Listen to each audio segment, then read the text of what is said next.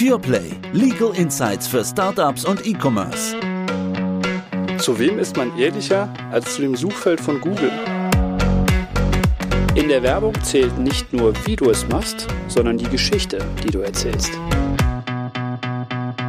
Herzlich willkommen, liebe Zuhörerinnen und Zuhörer, zu einer neuen Podcast-Serie von Rittershaus und zwar äh, mit dem Titel Pure Play.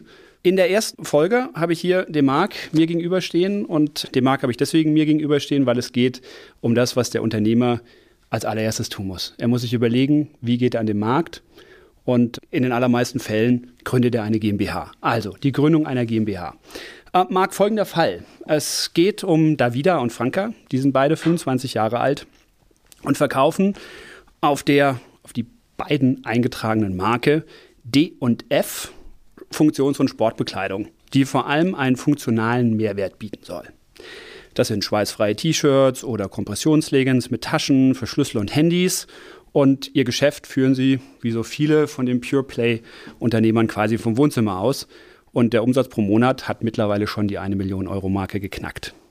Das Sortiment wird immer größer, wird erweitert und das Unternehmen wächst. Dadurch werden aber auch die Risiken gesteigert weil die Ware teilweise nicht rechtzeitig kommt, nicht rechtzeitig verschifft werden kann. Stichwort Shanghai. Die Rohstoffpreise steigen und teilweise ist es auch einfach deshalb ein Risiko, weil das Handelsvolumen einfach immer größer wird. Und die machen sich jetzt Gedanken, die beiden, ob sie das weiter sozusagen in Person machen sollen oder ob sie ein Unternehmen gründen, nämlich eine GmbH. Und die Frage ist einfach, wie geht das? Ja, Martin, ich freue mich, dass wir heute hier zusammen im Studio sind und das bei unserer neuen Podcast-Reihe. Ein spannender Fall, den wir wirklich häufig in der Praxis sehen. Also die gerade jungen Unternehmer wahnsinnig erfolgreich. Das Thema E-Commerce nicht zuletzt durch Corona boomt. Was du gefragt hast, deine Mandanten überlegen sich von der heutigen Rechtsform, sie sind ja schon aktiv am Markt, irgendwie in eine GmbH zu wechseln. Ich sage dir ganz offen und ehrlich, das ist relativ einfach. Davon gibt es Hunderte, Tausende da draußen, überhaupt kein Problem. Man muss nur steuerlich etwas Acht geben. Das ist wohl ein guter Punkt. Das habe ich schon immer wieder gehört, obwohl ich kein Steuerrechtler bin. Denn das ist doch bestimmt richtig kompliziert. Wenn man es richtig macht, so kompliziert ist es gar nicht. Man muss nur auf ein paar Fallstricke achten. Das wichtigste Thema ist dabei, allein durch die Umwandlung des heutigen Unternehmens in die GmbH darf es nicht geschehen, dass die sogenannten stillen Reserven aufgedeckt werden. Das ist eigentlich das, worauf man achten muss. Gut.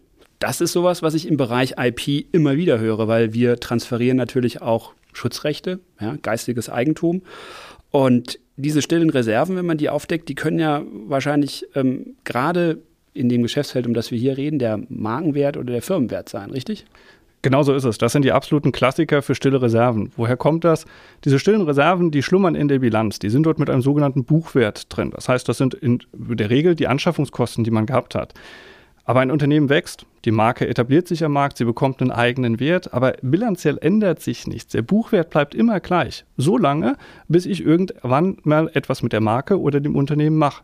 Und in dem Moment werden dann die stillen Reserven gehoben und diese stillen Reserven, die sind dann sofort zu steuern. Und da muss man eben aufpassen, dass man sie, wenn man das Ganze in eine GmbH umwandelt, nicht allein durch die Einbringung aufdeckt. Dann, wenn das Unternehmen mal verkauft wird, ist es unproblematisch, dann kriege ich auch einen Kaufpreis. Aber allein durch die Umwandlung in eine GmbH darf uns genau das nicht passieren.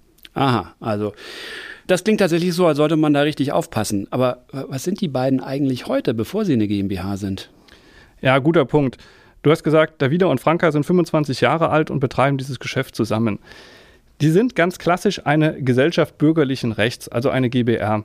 So eine GBR hast du relativ schnell. Das kann schon durch die Klassiker Lotto-Tipp-Gemeinschaft entstehen. Das heißt, du hast eine Aufgabenteilung, der eine kauft den Lottoschein, der andere bringt sie beispielsweise weg und der dritte legt das Geld dafür aus. All das ist eine GBR, die entsteht auch dann, wenn es keinen schriftlichen Vertrag gibt. Und die Situation findest du gerade bei so jungen Leuten natürlich häufig vor.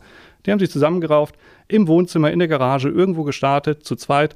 Auch das ist eine GBR. Aus meiner Sicht sind sie genau das und man muss sich überlegen, wie man die GBR letztendlich in eine haftungsbeschränkte Form bringen kann. Ja, das klingt auf jeden Fall vernünftig. Und wie machen wir das? Guter Punkt. Im Prinzip gibt es drei Wege, Martin.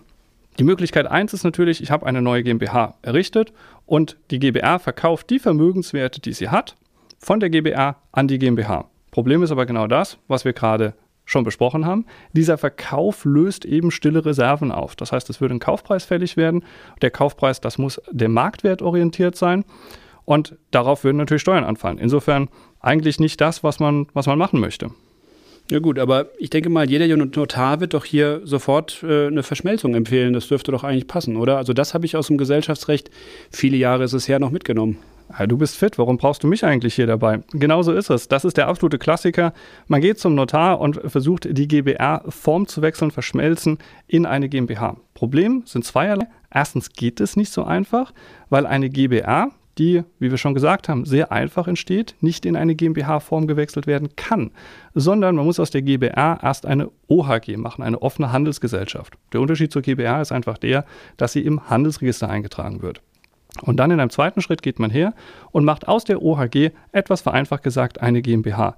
Problem ist, das macht man wahnsinnig häufig, es ist aber teuer und man braucht immer ein Gutachten, der mir den Wert der GBR bzw. OHG belegt. Das wird vom Handelsregister geprüft. Deswegen brauche ich Wirtschaftsprüfer mit drin. Relativ teurer Weg. Und ich habe einen großen Nachteil. Wenn ich die Umwandlung der OHG in die GmbH mache, dann habe ich zwar sofort eine GmbH, aber die GmbH hat noch keine Steuernummer. Und wenn ich keine Steuernummer habe, dann ist zwar jetzt die GmbH diejenige, die die Rechnung schreiben muss, der GbR, weil die GbR gibt es nicht mehr, die GmbH macht das, aber ohne Steuernummer schreibe ich keine Rechnung. Und das kann aktuell sechs, sieben, acht Wochen beim Finanzamt Zeit in Anspruch nehmen, bis ich eine solche Steuernummer habe. Und in der Zeit schreibe ich keine Rechnung. Massives Liquiditätsthema. Das habe sogar ich kapiert. Okay, und wie würdest du es dann für Franka und Davina machen? Im Prinzip ganz einfach für die beiden. Vergesst das Thema Umwandlung GBR in OHG. Wir gründen eine ganz leere, nackte 25.000 Euro GmbH. Das machen die beiden zusammen, gehen zum Notar und gründen die GmbH. Wenn die GmbH eingetragen ist und eine Steuernummer erlangt hat, das kann von mir aus sechs, sieben, acht Wochen dauern, dann gehen wir her und machen bei der GmbH eine Mini-Kapitalerhöhung um ein paar Euro und die werden in Bar geleistet. Und die GBR-Anteile, bringen wir zeitgleich durch ein sogenanntes kooperatives Sachagio in die GmbH ein und schwupps ist die GbR in der GmbH. Das ist auch eine Gesamtrechtsnachfolge, wie wir Juristen sagen. Das heißt, ich übertrage nicht jeden Vertrag einzeln, sondern alles, was in der GbR war, landet in der GmbH und ich habe meine GmbH, die hat eine Steuernummer, die kann arbeiten, ich brauche keine Gutachten dafür, ich habe einen ganz, ganz einfachen Vorgang, das ist schnell, das ist effektiv, genauso machen wir das.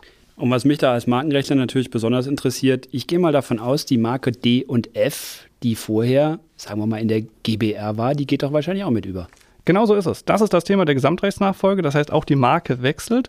Jetzt müsstest du nur sagen, wahrscheinlich muss man sie formell noch umschreiben. Das muss man auf jeden Fall machen.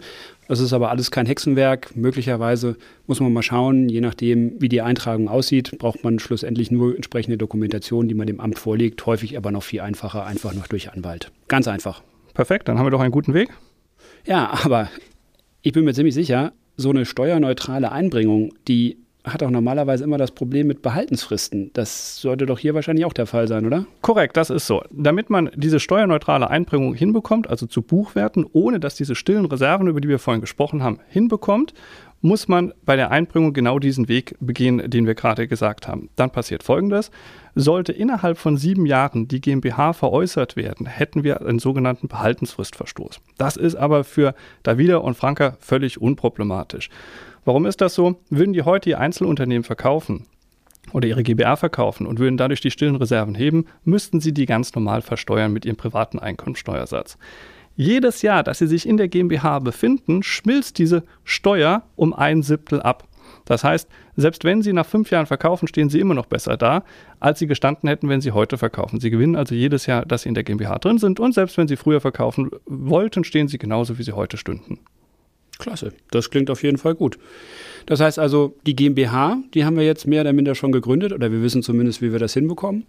Und ich würde sagen, wir sollten in der nächsten Folge einfach mal drüber reden, wie wir das denn eigentlich mit der Marke D und F machen, wie wir die ins Register bekommen, worauf wir achten müssen. Guter Punkt, genauso machen wir das. Vielen Dank. Alles klar, ich danke dir.